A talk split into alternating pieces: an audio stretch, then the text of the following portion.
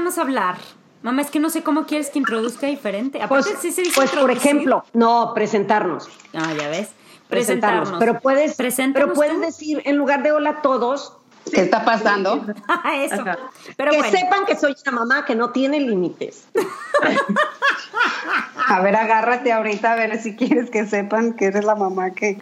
Bueno, que soy una mamá que no aprendió a tener límites, pero que estoy realmente en una en un aprendizaje que me está costando mucho trabajo poner límites, que me está costando mucho trabajo darme cuenta hasta dónde tengo mis límites. Bienvenidos todos al tema de hoy, del episodio de mi mamá, mi hermana y mi cuñada, en el que vamos a hablar de los límites familiares, pero no los límites esos de que, ay, hay que ponerle a los niños límites para que no se porten mal y cosas de esas. No, estos límites a los papás, a los tíos, a los abuelos, a los primos, a los hermanos, sobre todo ese, esa parte en nuestra vida donde nos tenemos que dar cuenta que para ser adultos a veces tenemos que decir no a veces tenemos que decir basta y a veces tenemos que decir a mí no me haces ese tipo de preguntas, por favor. Claro, porque fijar límites, yo digo que tiene que ver con ese cuidado nosotros mismos. O sea, hacia dónde nos dirijamos o con quién estemos, tiene que ver con empezar a cuidarnos a nosotros. Oigan, pero a ver, a ver, a ver, me parece muy bien. Es cuidarnos a nosotros, poner límites sobre todo a nuestra familia, porque a veces son los que con mayor facilidad cruzan muchísimas líneas de nuestra vida. Y es que es muy complicado. Estamos creciendo y entonces nuestra familia tiene como que tanto poder sobre nosotros y dependemos tanto que cuando ya luego pasas esa adultez. Claro, porque es precisamente lo que tú estás diciendo, Georgina, pero es en la familia donde se gesta nuestra identidad, donde tuvo su inicio en la familia es. Entonces, por eso... Si no te enseñaron a decir no desde chiquito, pues está más difícil que aprendas a decir no ya grande. Entonces empieza con esos límites simples. Que nos quede claro, ¿verdad? Nadie nace con límites. Los límites nos los enseñan nuestros padres, nuestros educadores. Y algunos de nosotros no tenemos sentido de lo que es un límite. Empezar a definir y a delimitar nuestros límites. A ver, cuñada. Por ejemplo, mi hija, el otro día en el súper, ¿no? Una señora que, bueno, conocía a mi esposo, no sé qué, se acerca, ay, hola, ay, tienes un hermanito, ¿cómo estás, mi reina? Y le empieza a tocar la pierna. Súper buena onda la señora, ¿no? Pero Roberta volteó y dijo, no, tú déjame, tú no eres mi amiga. O sea, qué bueno. obviamente que tenía razón, no tiene, o sea, imagínate tú como adulto que llegas y alguien te empieza a tocar la pierna y a hacer preguntas personales. ¡Wow! Pero qué bendición. Exacto, es ahí cuando creo que tenemos como adultos que tener también muy claras nuestras prioridades y nuestros valores decir, bueno, quiero quedar bien con esta señora o quiero enseñarle a mi hija que puede decir no si no quiere y que no tiene por qué contestarle a quien sea, ¿me entiendes? Claro. Y, más si te están sobando la pierna. Oye, no, porque luego imagínate, claro. espérense, porque luego si te están sobando otra cosa, no sabes ni cuentas, porque aparte lo interesante, bueno, no interesante, pero lo impresionante es que muchas veces no es ese como traumita o ese evento, es lo que viene después, la implicación después de las cosas que pues que me siento incomprendida, no me siento escuchada y es ahí donde batallamos después de un abuso. Digo, ya me metí en aguas más profundas. Muy no, pero hablando de tus aguas más profundas, sí es un punto, por ejemplo, fuimos a una plática de prevención de abuso sexual y de algo importantísimo nos decían, es mucho más fácil que un niño que no se atreve a decir no, que no se atreve a desafiar la autoridad, que has educado a ser obediente siempre, grite a la primera, o sea, el abusador está calando, ¿no? Entonces se lo sienten las piernas, ¿qué niño va a ser más como que Fácil. que, que, ajá, el que grita, oye, no, no me gusta, déjame, o el que se pone súper nervioso y no supo qué hacer y se va con nudo en la garganta. Claro, ese, el niño, el que se siente escuchado, es el que va a hablar. Pero luego imagínate, si, es, si, si, habla y no lo escuchamos, no tanto la sobada, o sea, claro que sí, pero puede ser un acto neutral el significado que le damos a, a, lo que pasa después, y más en niños. Pero lo que sí te, imagínate que te pase algo y luego toda la vida sin contarlo. Sí, Por eso es lo importante de la terapia, porque a veces cuando llega alguien y te dice, es que la primera vez que lo cuento y tiene 50 años, o sea, dice, por eso, ¿cómo? Ese niño o esa niña nunca se sintió escuchada, nunca se sintió en un ambiente de confianza para poder expresar lo que le estaba pasando. Y retomando lo que, lo que nos cuentas de, de mi nieta, o sea, en ese momento ella está siendo escuchada, porque si te pones a ver, o sea, ¿cuándo va a ser el momento en que le digas a un adulto, ah, mira, hazme las preguntas personales, pero no me estés tocando la pierna? O sea, como que quién nos da el derecho de que a un niño lo podemos estar sobeteando totalmente siempre. Y luego crecemos, tenemos 14 años, nos siguen sobeteando y los papás se enojan. Sobeteando. Se escucha raro. No, es que aparte por eso. No, no, deja tú que se enojen, no te creen. Para que... Cuando somos niños y estamos creciendo, dependemos mucho de nuestros papás, de lo que nuestros papás nos digan y lo que nuestros papás quieran hacer. Entonces, es en este momento en donde también nuestros papás deberían de darnos un poco de autoridad o de darnos un poco de espacio para poder decir no, no quiero, no me gusta y que acepten esas respuestas. Porque un niño que aprende a decir estas cosas es un adulto, es, es un niño que después se convierte en un adulto que va a poder decir no, basta, suficiente. Sí, Estamos bien. A ver, cuñada. Eh, eh, también creo que es súper importante como poder, como adultos, como poder ver tu familia desde afuera, que es algo que muchas personas de verdad nunca se atreven, para poder entender qué es lo que a ti te parece y lo que no, para poder adoptarlo a tu familia. ya ¿Cuál es la dinámica? ¿Cuál es la dinámica que tú viviste? Ajá, eh, por ejemplo, si tú naces en una familia que desde siempre no ha habido ningún límite y es lo más normal que, o que tu papá esté metido eh, leyendo tu diario para ver cómo te portas, que tu mamá le, entrevista a todas tus amigas de cosas íntimas, ese tipo de cosas, pues tú creces creyendo que eso es normal, ¿no? Entonces, ¿en qué momento? O sea, como un pez en el agua. El agua es normal para el pez y no la va a ver. Claro. Entonces, ¿en qué momento vas a salirte de, o sea, el pez se va a salir del agua y va a decir, sí, claro, eso era agua, eso que no veía yo era agua. Entonces, ahora platicaba con una amiga, por ejemplo, y me dice, tengo 40 años y me estoy dando cuenta que tengo un chorro de broncas con mi mamá por dinámicas que había y que nunca había visto. A mis 40 años jamás me di cuenta. Yo pensé que eso era lo normal. Claro, es como el típico que el niño tiene que ir a comer a otra casa para darse cuenta que hay otras comidas. O sea, lo mismo tienes que hacer con tus familias. Claro bueno, creo que un momento importante donde nos podemos separar de nuestros papás de alguna manera para que dejen de ser papás y ahora sí para que sean familiares y no te cuiden y te protejan, porque va a haber un momento en que pues tu mamá ya no va a ser la principal fuente de contención o de cariño o de protección, ¿no? Entonces ya creamos una idea, cierta imagen de nuestros papás, ¿no? Entonces es como verlo como es, como dice mi cuñada, así como ver las cosas como son y ya no desde adentro, desde tú de 8 años, sino ahora yo desde 29 años digo, ah, mi mamá pues a lo mejor no puede con esto, porque se lo, se lo sigo pidiendo. Yo todavía tengo 56 años y te dicen, llegas a la casa y te dicen, te lavas las manos, por favor. Es que saben qué, pero aparte siento que mucho tiene que ver con que no tenemos una cultura de reflexión. Ver qué es lo que está pasando y reflexionas y te pones entonces a ver, ok, esto tiene que seguir de esta manera o ya no puede seguir de esta manera porque yo ya tengo 15 años y ya no me pueden seguir tratando como si tuviera 6 o como si tuviera 5 y ya tengo 30, ya tengo 40, ya tengo 50, pero nunca nos damos ese corte y entonces la vida sí sigue como si tuviéramos eternamente tres años. Claro, claro. No, y deja tú de tres años, ¿sabes? O sea, desde los tres años, yo creo que ahí parte todo. Culturalmente muy bien visto un niño obediente. Un niño, que, o sea, a tu mamá no le cuestionas. Y eso es algo que, por ejemplo, yo he trabajado un chorro con mi hija que de repente, de que, a ver, obedece. Y yo, no, a ver, no, no, no. O sea, entiéndeme, vamos a platicar, te tengo que explicar. Como niño chiquito introyectes que la autoridad siempre viene desde afuera para empezar. Es lo mismo. Y que siempre tiene razón. Sí, que siempre tiene razón. Es lo mismo que, que obedezcas sin cuestionar a tus papás, que obedezcas sin cuestionar a un doctor, que pienses que el producto de la compañía es mejor que el que tú puedes hacer. O sea, tiene muchísimas implicaciones de y que regir tu propia vida. Y entonces, ¿por qué tu jefe te mangonea? O entonces, ¿por qué tus amigas se aprovechan de ti?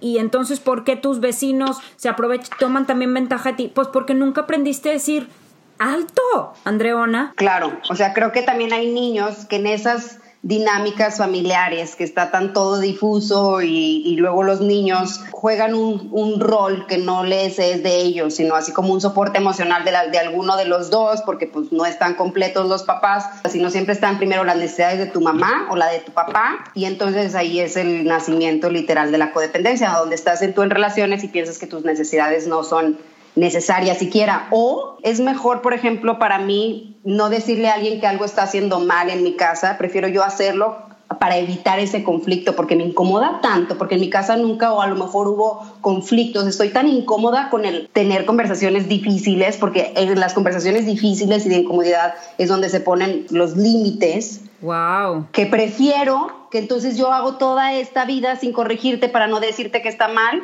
y entonces todas mis necesidades nunca, nunca, nunca, te puedo decir, oye, nunca, nunca te digo, oye, no me gusta que utilices esta taza porque esta taza es mía. Para mí es más fácil hasta comprar otra taza y nunca tener esa conversación. Claro. Exacto. Claro. Aquí vendrían, por ejemplo, como los dos casos de los papás, vamos a ponernos aquel que es rígido en sus límites. Recordemos que con todas las conductas vamos a recibir un mensaje no nos lo van a decir verbalmente, pero ¿cuál es el mensaje? Exacto, exacto. Entonces, un papá exageradamente en sus límites de no esto, no lo otro, el mensaje que vamos a recibir es nunca tuve la oportunidad de cometer mis propios errores. Claro. Y el otro, cuando es al revés, que no hay a nadie, exacto, a nadie le importé lo suficiente como para decirme que no. Ok.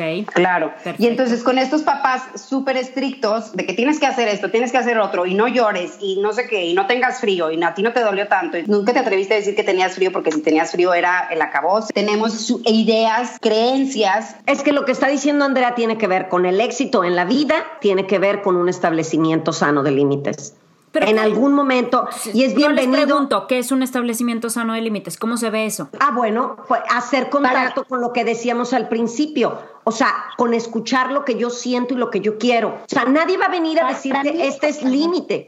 para mí, yo, o sea, no es posible que puedas establecer límites auténticos y claro, necesitas conocerte primero bien como persona, crear tu propio, ahora sí, tu propio régimen moral. Unos límites sanos son de crucial importancia para de verdad poder ser felices. Es ideal tener límites firmes, ni demasiado permeables, ni demasiado rígidos. Necesitamos saber, por ejemplo, cuándo no podemos ceder y cuándo sí podemos hacerlo. Necesitamos saber qué es lo que queremos y necesitamos nosotros para poder establecer estos límites. Y necesitamos saber también cuál es nuestra línea tope nuestras necesidades, nuestros deseos y estas líneas tope son muy importantes, o sea, poder distinguir entre lo que es negociable y lo que no es negociable. Lo aprendí gracias a mi suegra hermosa que me ha dejado, la verdad, un camino bien fácil en eso, pero algo que moralmente para mí es súper importante es hablar contigo, Geo, de mujer a mujer,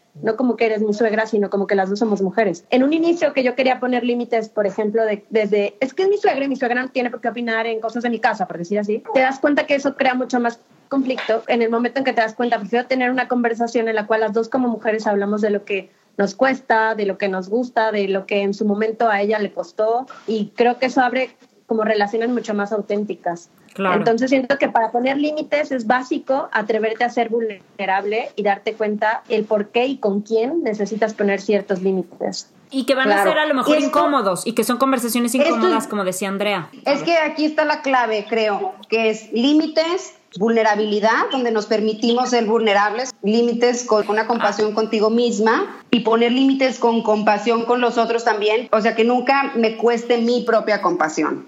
Claro, aquí, aquí me encantaría decir algo, o sea, es que no tenemos que estar dispuestos, con lo que tú estás diciendo, Andrea, a perderlo todo por amor. De hecho, fijar límites sanos, razonables y de verdad asirnos a estos límites en todas nuestras relaciones, prerequisito para que el amor y las relaciones funcionen. Bueno, cualquier persona que en algún momento en su vida haya querido poner un límite y no lo haya puesto, que al menos a mí me ha pasado, literal sientes como se te cierra la garganta y quieres decir y no puedes. Entonces, el hecho de poner un límite es adueñarte de tu propia voz. Te abre. Autonomía. Y, esa voz, no estás defendiendo que tu jefe no te obliga a quedarte horas que no te corresponde, no hacer algo que no te toca, no estás defendiendo eh, la muchacha no decida cómo se hace el en tu casa, no estás defendiendo esas banalidades, estás defendiéndote a ti, a tu ser, a tu esencia, estás defendiendo tu voz en el mundo.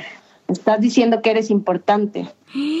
es como si una base es como si básica. perdón. Claro es una necesidad básica de tu de tu esencia Andreona. Para tu autonomía como ser humano es como si para mí los límites es como yo tener mi propio termo. Y yo diario a mí me dan cierto café, entonces me dan cierto café y pongo poquito con mi pareja, en el termo de mi pareja, y luego poquito en el termo de mi hermana y en todos los termos, y yo no tengo dónde está, entonces en el día que se vayan, ¿dónde va a quedar mi café? No tengo termo, porque no tengo mi estructura, porque no tengo mis límites. Por eso es a veces tan feo, pues cuando hay una separación o algo, porque nunca tuviste tu termo, o ni siquiera sabes que puedes tener un termo donde te contenga tu energía. Claro, y sabes que Andrea, Andreona, sí, porque eso tiene que ver, ahorita lo mencionaste y en eso yo no había pensado. O sea, ¿qué pasa cuando entonces mueren un día tus papás y tú no tienes ni la menor idea de qué hacer? Porque todas las decisiones que tomas son en base ah. a lo que tus papás te dirían y entonces te pasas la vida diciendo, bueno, ¿qué haría mi mamá o qué haría mi papá en esta situación? Y aquí yo quiero decir, en México es bien dado criar hijos inútiles. inconscientemente para que se queden en la casa y más ahorita con la economía es bien fácil porque pues o sea pues porque la economía está cañona pues es más fácil que todavía sigan apoyando y todo pero esos padres permisivos o que hace o que crían a hijos inútiles porque no los dejan ni siquiera servirse un vaso de leche o no hacer unas quesadillas, pues entonces tú crees, yo no soy ni capaz de, de hacerme unas quesadillas, pues menos de cualquier otra cosa. Entonces, ese tipo de crianza es un abuso. Como si te pegaran, te hacen inútil, no te hacen creer, no te hacen creer que tú un día te puedes ir de la casa. Claro. Entonces, Nada más es un paréntesis para que crean que, que, hacerle todo a sus hijos y que no sufran y que no se caigan y no sé qué, eso es un abuso, porque tú estás queriéndolo por tener siempre como accesorio, porque siempre te va a necesitar, entonces nunca vas a estar sola. ¿Qué vacíos yo tengo que estoy llenando con mi hijo, literal?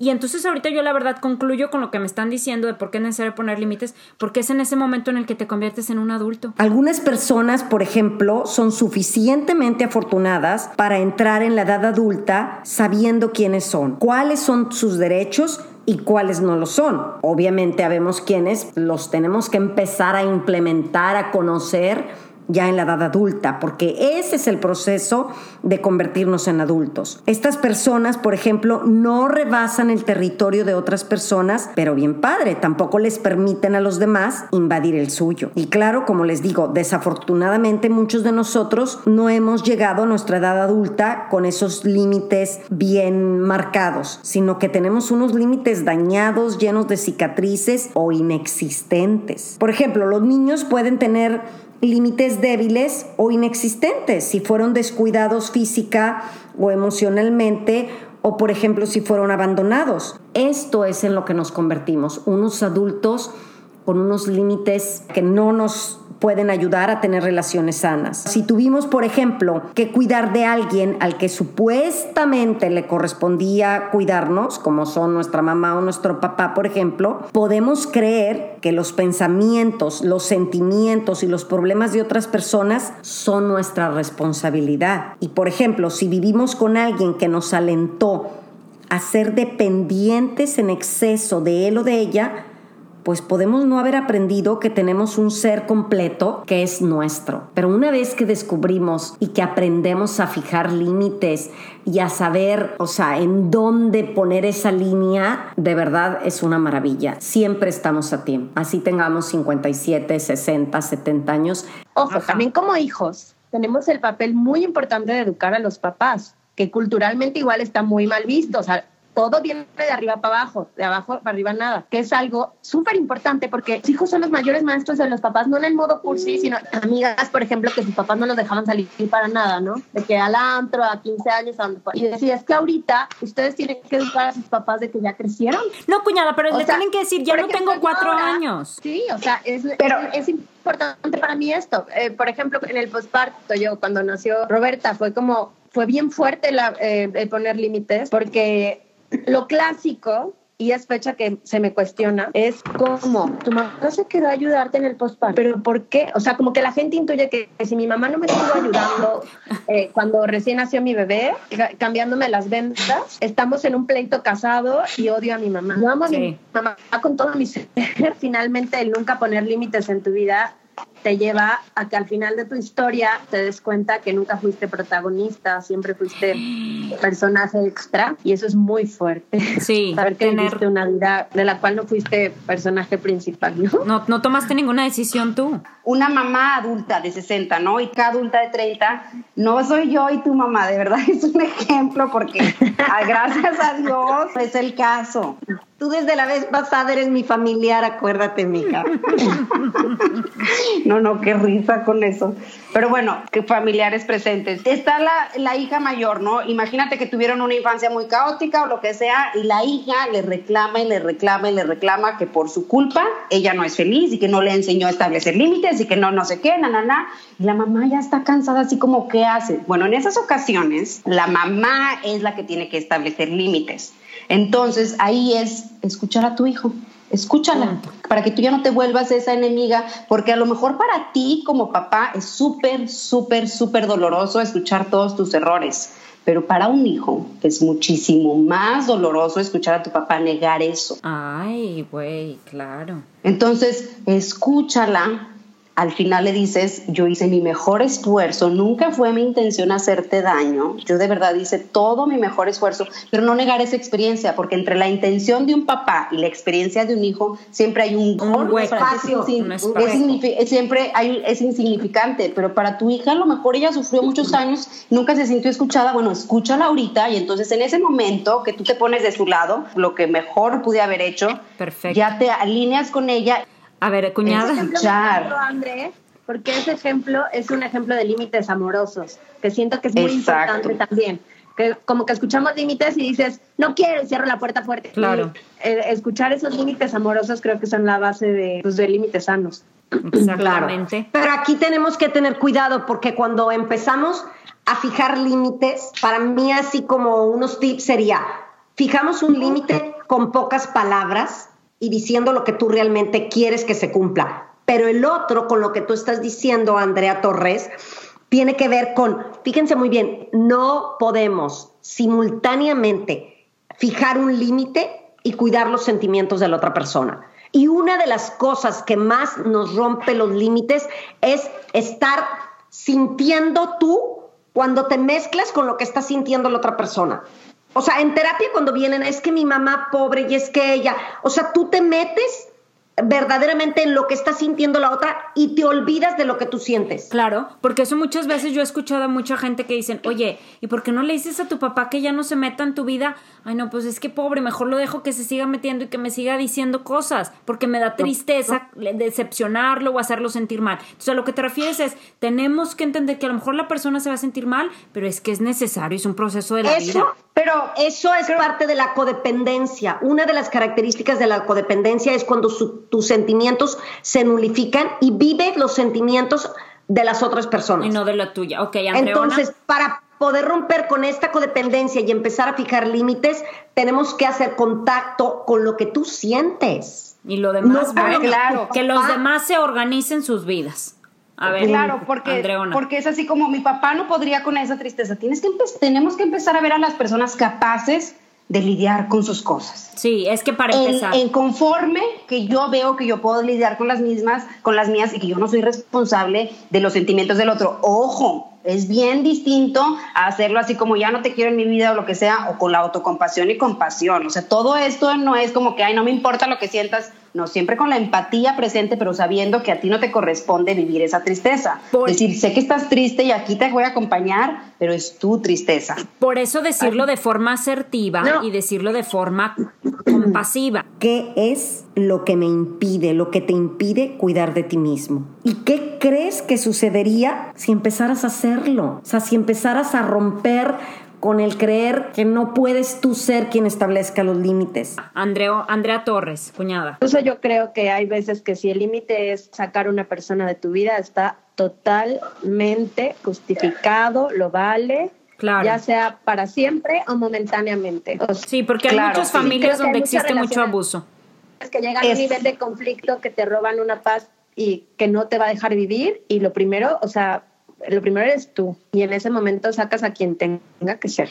Claro. Exacto. Y otra vez, yo, yo insisto, que culturalmente en México es, no se hace. Es de que, pues lo que, lo que me dé mi papá lo tengo que aceptar porque es mi papá, lo que me dé mi hermano lo tengo que aceptar porque es tu hermano. Y ahí nada más hay que ver de dónde es el lugar donde tú estás tomando esta decisión. Cuando ya llevas un proceso terapéutico ya estás haciendo todos tus instintos y ves que tu familia te sigue ¿no? maltratando, tu self-compassion nunca debe de ser, de ser clasificada por, por no poner límites con la familia y entonces atreverse a vivir sin papá, sin tíos, no pasa nada. Claro. Hay alguien en nuestra vida actual que nos esté usando, no nos esté tratando adecuadamente y con respeto. Por ejemplo, en este momento en el que nos estamos quejando y que nos sentimos enojados y que nos estamos lamentando o disgustando por algo, se nos puede hacer difícil definir la diferencia entre nuestros sentimientos y los sentimientos del otro, entre nuestro problema y el problema del otro, entre nuestra responsabilidad y la responsabilidad ajena. O sea, con frecuencia el asunto no es que asumamos la responsabilidad de los demás, sino que nos sentimos responsables de ellos. Y nuestra capacidad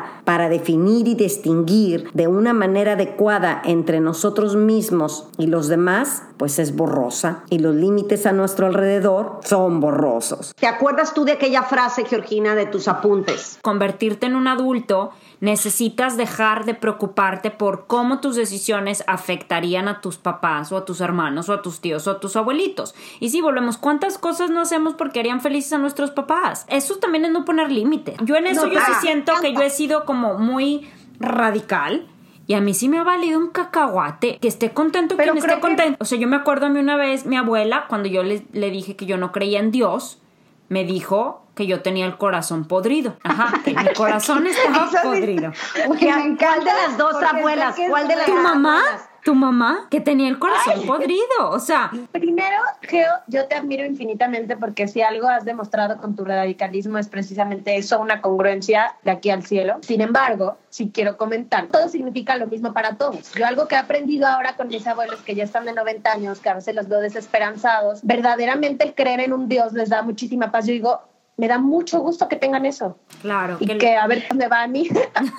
porque, Cuando ya tengas 90. Porque pues, lo necesita para tener paz y yo no soy nadie para derrumbarle su sistema de creencias. Claro, y eso yo siento que es súper importante. Sin que ella se meta con las mías. Eso, eso es a lo que yo voy. O sea, una cosa es que cada quien crea en lo que quiera, pero que no por eso tú tengas que vivir pretendiendo que crees en algo para que los demás estén contentos. Pero aquí algo bien importante de rescatar o sea, ya ahorita, como tú dices, es actualizar y en aquel momento, o, dinos, compártenos, en el momento en que te dijo mi mamá, tú no crees en Dios porque tienes un corazón podrido. O sea, mi límite es, yo lo que me refiero aquí con el límite, es que yo sé que para mi abuela, ella quería que yo creyera en Dios. Mi límite es, yo no voy a decirte a ti que creo en Dios solo para tenerte a ti contenta si a ti te va a hacer un conflicto que yo no creo en Dios, lo siento muchísimo por ti. o sea, es tu, Justo. Es, tu relación con, con lo que tú quieras creer. Pero yo no voy a estar fingiendo, ni voy a estar viviendo una doble vida para que las demás personas estén contentas. Andrea. Justo, justo eso es lo que se admira, Georgina, que no te importa la incomodidad, y a, ver si no me desvío también por no, no hacer incómodos a la gente, hasta permitimos casi que nos roben. Yo una vez conocí a un hombre que entró a su casa y el plomero le estaba robando discos y él se fue con tal de no incomodar al plomero, de que te dejo robar. no, te quiero, hacer sentir mal. Sí. Entonces no te quiero hacer sentir mal porque me estás robando. no te quiero hacer sentir mal para que me des una bolsa de plástico de que, señorita, es que ya le dije, ¿verdad? Que, que sin no plástico. quiero. Okay. Bueno, no queremos vivir esa incomodidad. Sí, sí, Con esto que estamos diciendo sería el segundo tip. Vamos a sentirnos, probablemente no, nos vamos a sentir avergonzados temerosos, incluso amenazados cuando establezcamos nuestros límites. Pero ¿saben qué? Como decía mi maestro y la mejor inversión. Mi maestro Enrique Caballero en asertividad, te van a temblar las piernas cuando empieces a utilizar todas las técnicas de asertividad y establecer límites, pero vale la pena claro. que te Por ejemplo, yo mandé mensaje cuando nació mi hijo, no quiero regalos, punto. Si me van a regalar algo para mi hijo va a ser un libro o algo usado. Que yo siempre he visto que lo dices de buen modo, ahora que ah, estuviste aquí, mi papá mi papá, el bisabuelo, le trajo como cinco regalos. Cada día llegaba con un regalito nuevo y Georgina, súper amorosa, le decía, abuelo, mil gracias, no, y se lo devolvía.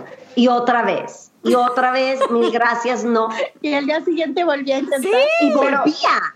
Sí, fueron como Es que no es posible. Es algo tan importante los límites hasta en esas cosas que pudieran parecer banales. Claro. yo tengo una amiga alemana, ella es muy directa y al principio me costaba, decía, ay, ¿qué onda con ella?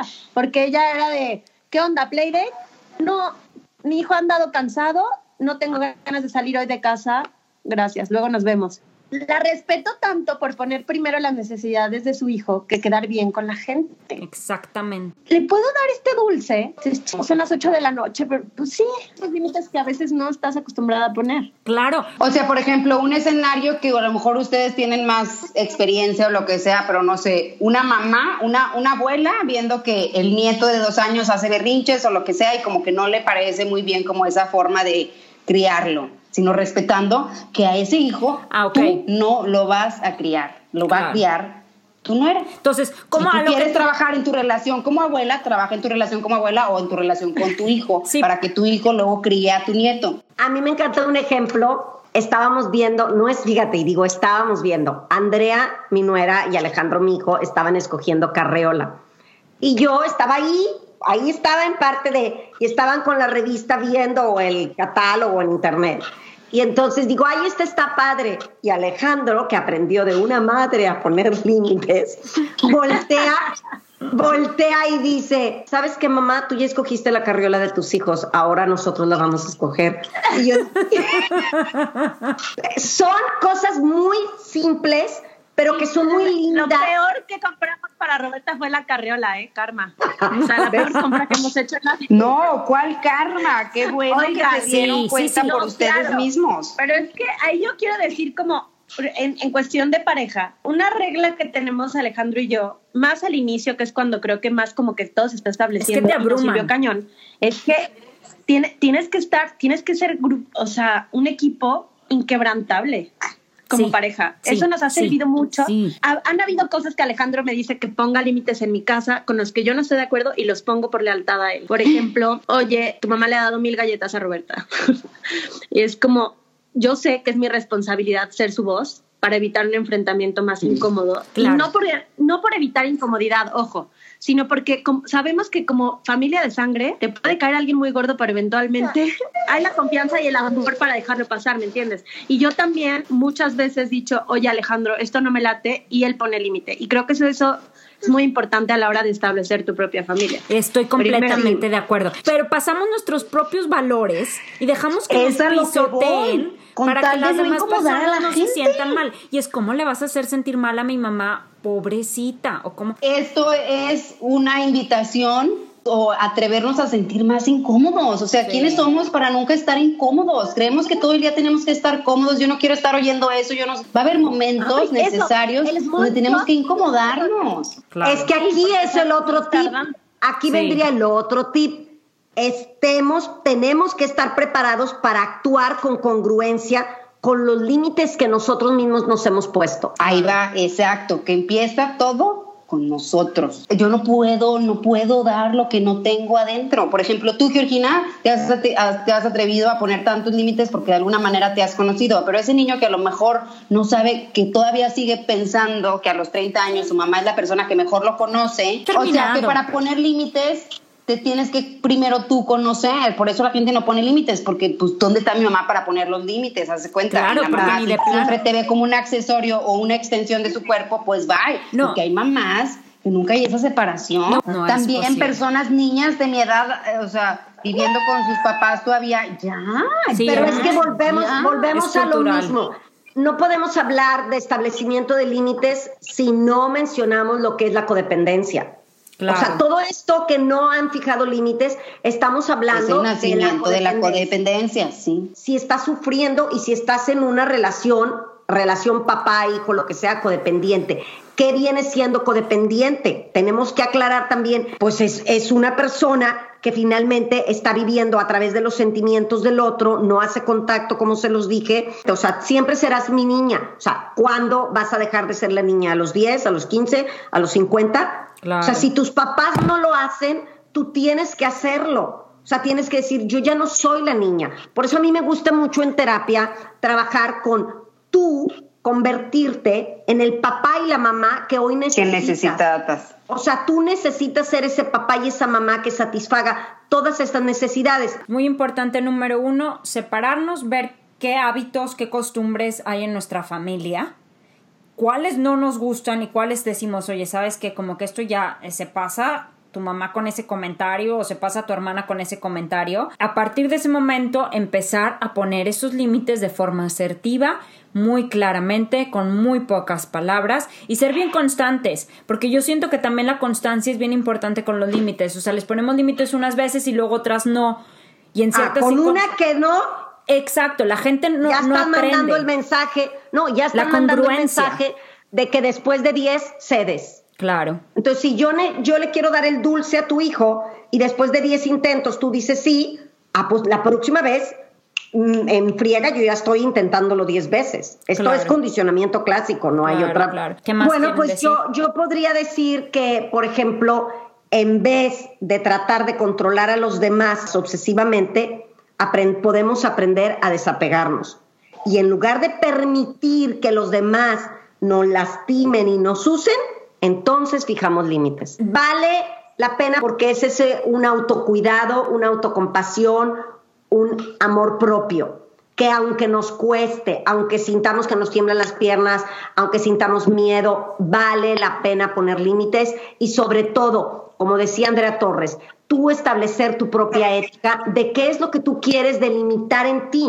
A lo mejor para uno le molesta que le digan gorda, al otro le encanta, pero respetar tú, tienes que hacer, es conocerte. Volvemos, autoconocimiento, poner límites con compasión hacia ti mismo y sabiendo que al final del día y hacia los demás, pero sabiendo que al final del día esto te hará convertirte en un adulto y adueñarte de tu vida y de tus experiencias podrás tener relaciones que funcionan. Claro. Okay. Ah, no, pues es el nacimiento de poder conectar íntimamente de una manera súper sana. De ahí, de esas conversaciones incómodas que a lo mejor ustedes dicen que es pocas palabras, pero si ella estás agarrándote para contar tu historia que nunca te han escuchado, date chiquita, no creas que en tres palabras vas a poner límites, vaya. Que cada quien se adueñe, no hay un deber ser también. Claro, claro, claro, claro. Oigan, bueno. eso yo quiero cuñada, decir. A ver, absolutamente todo lo que hagamos, digamos, movamos, tiene que ver con nosotros y con nuestra personalidad. Creo que igual no hay una fórmula, o sea, aquí son tips, pero cada persona decide y elige qué tipo de límites quiere poner. Tú pon los que tú conozcas. Mi mamá, por ejemplo, es una persona que la verdad admiro mucho porque pone límites muy claros y bueno, ustedes la conocen, no es una persona que grite, no es una persona que se enoje, pero es una persona que con su actitud no la mueves. Es lo que, de hecho, es lo que más gordo me cae de ella, porque no hay manera de moverla de su postura. Y creo que me gusta ese ejemplo porque, como digo, no es como el clásico límite gritón. Es un límite muy claro y muy firme, pero en silencio. Entonces, creo que cada quien podemos encontrar el tipo de límites que queremos poner. El chiste es aprender a ponerlos. Claro. Incluyéndome a mí misma. Exacto. pongamos límites. Nuestra familia puede aprender de la tuya, por ejemplo.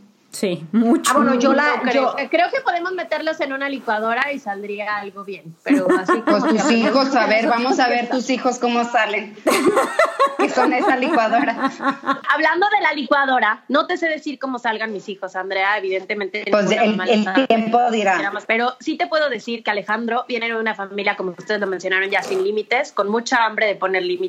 Y exacto, yo una familia en la cual me educaron mucho a la prudencia, a no decir, y eso es algo que, o sea, yo soy el imprudente de la familia, porque todo es como prudentemente, ¿no?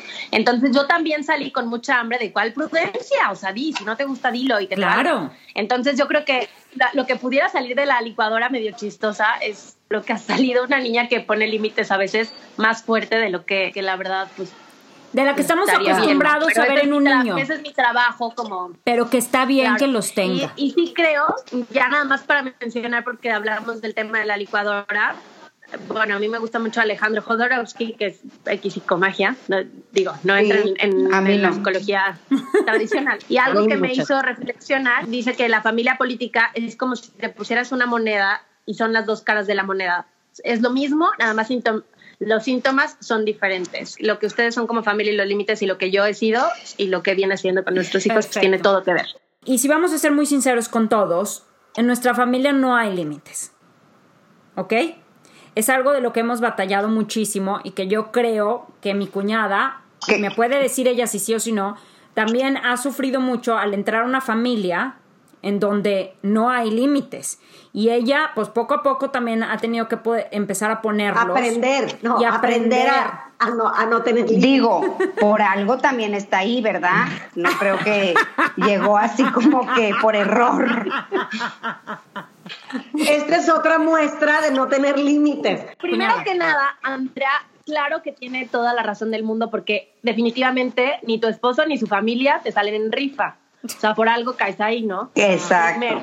Después, tengo una ventaja muy grande que como ustedes mismos están diciendo que nacieron en una familia que no hay límites, creo que ustedes hijos, o sea, Georgina, Andrea, Alejandro, crecieron siendo unas personas que ponen límites de una manera tipo muro de seis kilómetros de ancho, así como geoplan radical. También mi esposo Alejandro, ustedes saben que es una persona que pone unos límites, o sea, se va del otro lado de poner el extremo también. Entonces, extremo. Algo que me, que me apoyó muchísimo, como dije desde el principio, es que hicimos él y yo un trato que dijimos inquebrantable, en el cual, más allá de nuestra opinión como papá, mamá, si uno no está de acuerdo, pone límite con su propia familia. Y eso, la verdad, apoyó mucho. Alejandro ha puesto un chorro de límites y pues ustedes lo saben, mi suegra lo sabe también desde un inicio. La han puesto en cintura. En, una familia en donde nunca ha habido límites, cuando los pones, los pones muy fuerte. Sí, sí, eso es lo que yo iba a decir. En algo histórico, claro. eso es algo muy natural, muy humano y muy normal. Y es, algo que yo veo, con todo respeto, tanto en ti, hija, como en Alejandro, mi Estoy completamente de acuerdo. Y eso, cuñada, me encantó lo que dijiste, porque es en una familia en donde no hay límites, los tienes que poner así. Y cuando vienen los hijos, yo ahí también fue cuando sentí, tengo que ahorita proteger esto, porque si no lo protejo, ¡pum! Tan, yo ya de adulto grande, yo empecé con mi mamá, oye mamá, a mí eso como que yo ya no lo quiero escuchar.